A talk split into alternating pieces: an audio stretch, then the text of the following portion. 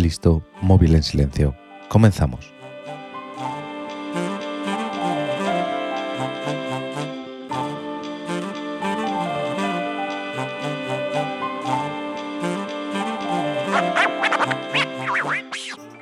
En este episodio te traigo la historia de un juego, quizás el juego más famoso del mundo.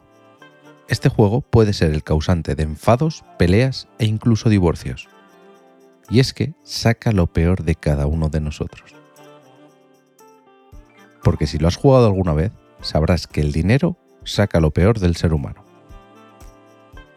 Hoy, en 15 minutos, voy a contarte la historia del Monopoly.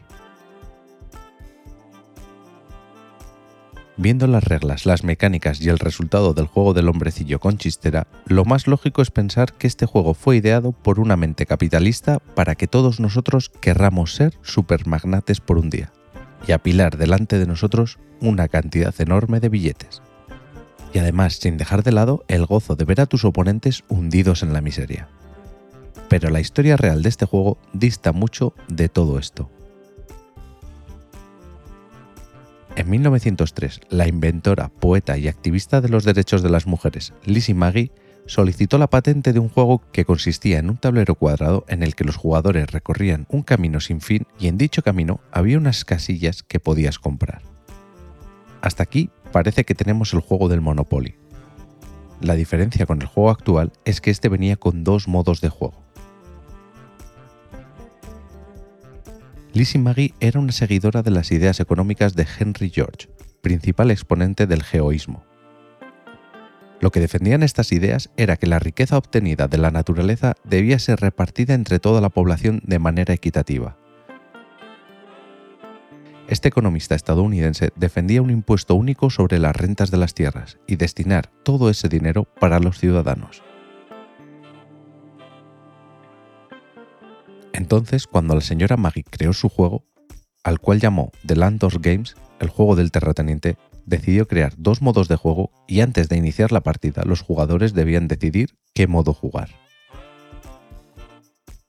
Unas eran muy parecidas a las reglas que conocemos hoy en día, en las que el objetivo del juego es comprar cuantas más calles mejor para que tus adversarios caigan en ellas y tengan que pagarte. El juego se acabaría cuando uno de los jugadores se quedara con todo el dinero de los demás, con lo que solo había un ganador. Pero el otro modo de juego consistía en que cada vez que un jugador comprara una propiedad debía pagar unos impuestos a todos los jugadores. El juego terminaba cuando el jugador que había empezado con menos dinero lograba duplicarlo, con lo que todos ganaban. Lizzie Maggie quería, con esta posibilidad de jugar con las reglas de monopolio o de antimonopolio, que los jugadores comprendieran que la opción antimonopolio era la mejor y la más justa para todos. Pero la codicia humana no tiene límites, y reconozcámoslo, las reglas del monopolio son bastante más divertidas. El caso es que Maggie quiso vender la patente de este juego a la compañía de juguetes Parker, pero fue rechazada por ser un juego demasiado político. La idea de Maggie era que este juego fuera utilizado por la gente para comprender las bondades de las ideas económicas de Henry George, y lo jugaba siempre que podía en sus reuniones sociales. El profesor de la Universidad de Finanzas y Comercio de Pensilvania, Scott Nittin, utilizó el juego de Lizzie para explicar estas teorías económicas a sus alumnos, y esto despertó la curiosidad por el juego, pero no como deseaba Lizzie los estudiantes empezaron a realizar sus propios tableros caseros y a jugar entre ellos, haciéndolo bastante popular. Pero donde causó furor fue en una comunidad de estudiantes cuáqueros que lo llevaron a sus comunidades en otras universidades de todo el país. A la vez que el juego iba pasando de mano en mano, sus reglas variaban ligeramente y cada vez se asemejaban más al juego que tenemos hoy en día pero mientras esto ocurría, Lizzie no obtenía prácticamente ningún dinero por su juego, ya que el oficial apenas vendía unidades. En 1921, la patente original del juego expiró. Lizzie se casó con Andrew Phillips y se mudaron a Washington DC. En 1923 volvió a patentar The Landos Game, con algunas modificaciones como fue el añadir nombres de calles reales para sus casillas. En su edición de 1924 se utilizaron los nombres de las calles de Chicago, y Maggie volvió a Parker para venderle su idea. otra vez la rechazaron.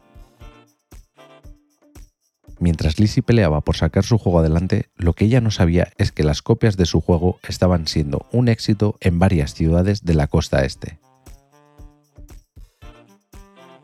En este momento es cuando entran en juego los hermanos Zuns, que aprendieron el juego en una reunión de cuáqueros y empezaron a crear muchas copias del juego para después venderlos. Si ya te parece poca la desfachatez de estos hermanos, más te parecerá el hecho de que aparte de vender copias falsas del juego, solicitaron los servicios de un abogado para que les aconsejara a la hora de patentar el juego. El consejo que les dio este abogado fue que se olvidaran de patentarlo y que también dejaran de vender copias ilegales porque el juego estaba patentado y se podían meter en un lío. Pero nadie podía parar este juego, y cada vez que llegaba a una nueva ciudad se hacía una versión con las calles de dicha ciudad para así enganchar a más jugadores. Cuando el juego llegó a Atlantic City fue jugado durante una reunión por Esther Darrow, la mujer del mayor caradura de toda esta historia. Cuando Esther salió de esta reunión de cuáqueros, le contó a su esposo, Charles Darrow, lo fascinante que era el juego, y después de jugar y aprender las reglas, Charles Darrow se puso manos a la obra para crear su propia copia. Pintó a mano un tablero haciéndolo más bonito y profesional que las copias que se pasaban de mano en mano y de ciudad en ciudad. Darrow llevó su prototipo a una empresa de impresión, que fue la encargada de pasar su diseño a tableros de cartón cuadrados. Este diseño de Darrow incluía las locomotoras negras de las estaciones de tren, la flecha roja de salida, el grifo de la compañía de aguas, la bombilla de la compañía eléctrica y el cuadrado central para las cartas de suerte. Con todo este paquete de aspecto muy profesional, en 1934 lo llevó a Milton Bradley, diciendo que él había inventado el juego y fue rechazado. Después lo presentó a Parker, donde también fue rechazado diciendo que el juego era demasiado técnico, complicado y que jugarlo llevaba demasiado tiempo. En el futuro, Darrow diría que el juego fue rechazado por 52 fallos de diseño que tenía el juego original y que tuvo que rehacerlo para que triunfara. Esto fue recientemente demostrado como falso, y que solo fue una estrategia de Darrow para que se le considerara a él como el creador del juego, ya que según él no tenía nada que ver con The Landos Game. Que lo rechazaran en dos compañías diferentes no le paró los pies. Él siguió haciendo copias y vendiéndolas de forma ilegal. Pero unos meses después, todo cambió. En las oficinas de Parker se enteraron que este juego, entre comillas, independiente, había tenido unas ventas espectaculares en Filadelfia y Nueva York en la temporada de Navidad de 1934. Y ahora fue Parker la que acudió a Darrow para comprarle el juego. La hora de comprarle el juego, desde Parker ayudaron a Darrow para obtener la patente que posteriormente le compraron y todos los tableros que él había fabricado. Parker no tardó ni un mes en darse cuenta que Darrow no era el único inventor del juego, un verdadero marrón. Pero aquí es donde se desata lo peor del capitalismo. Si no puedes con tu enemigo y tienes dinero, cómpralo. Y esto es a lo que se dedicó Parker antes de sacar su monopolio al mercado para evitar problemas. Lo primero que vieron es que había una compañía de electrónica en Indianapolis que estaba comercializando un juego casi igual a su Monopoly, y como lo llevaban comercializando desde hace años, temieron meterse en un lío. ¿Cuál fue la solución? Comprar la compañía entera. Después acudieron a Lizzie Maggie y le compraron su patente de 1924. La diferencia entre la compra de la patente de Maggie y la de Darrow fue notable. Mientras que a la verdadera creadora del juego le pagaron 500 dólares de 1935, a Darrow, aparte de dinero, le concedieron regalías por derechos de autor, algo que lo haría millonario. Pero todo este desembolso, para evitar problemas, no hizo mucha gracia en Parker ya que les habían vendido algo como original y resultó que no era así. En una reunión que tuvo el presidente de Parker con Charles Darrow, este le confesó que había copiado la idea de un amigo y negociaron nuevas regalías. En este nuevo acuerdo, Parker se quedaba con los derechos para su venta mundial y liberaban a Darrow de pagar posibles costas de juicios por la defensa de la autoría del juego. Como sabes, el juego fue totalmente un éxito, siendo el juego de mesa más vendido del mundo, teniendo licencias con películas, marcas comerciales, versiones para cada país. En definitiva, mucho dinero. Un juego que lleva tantísimo tiempo a la venta ha tenido muchos récords y curiosidades, como por ejemplo, el Monopoly más caro del mundo fue creado por un joyero en San Francisco en el que las fichas eran de oro y los dados piedras preciosas, entre ellas un diamante. Este juego fue tasado en más de 2 millones de dólares. Desde 1973 se juega el Campeonato Mundial de Monopoly y el premio para el ganador son 20.580 dólares en efectivo, que es el dinero total que viene en el juego. Hay más de 300 versiones diferentes del juego. Como te he dicho, se aprovechan de marcas comerciales, películas, dibujos.